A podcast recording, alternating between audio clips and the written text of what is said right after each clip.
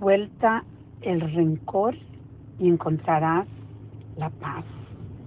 Esa es la reflexión del día.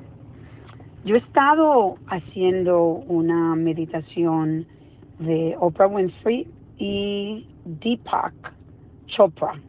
Es una meditación eh, relacionada con la relación que tú tienes contigo mismo y cómo tú tienes, esto afecta las relaciones que tú tienes a tu alrededor.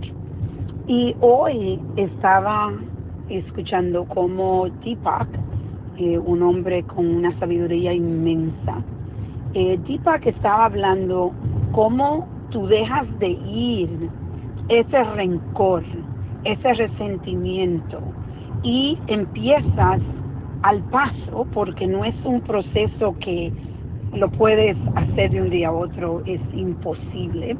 Al paso tú empiezas a explorar la paz interna y se toma tiempo, pero lo lindo es si podemos todos los días trabajar en dejar ir el resentimiento, el odio por esas personas que no han herido.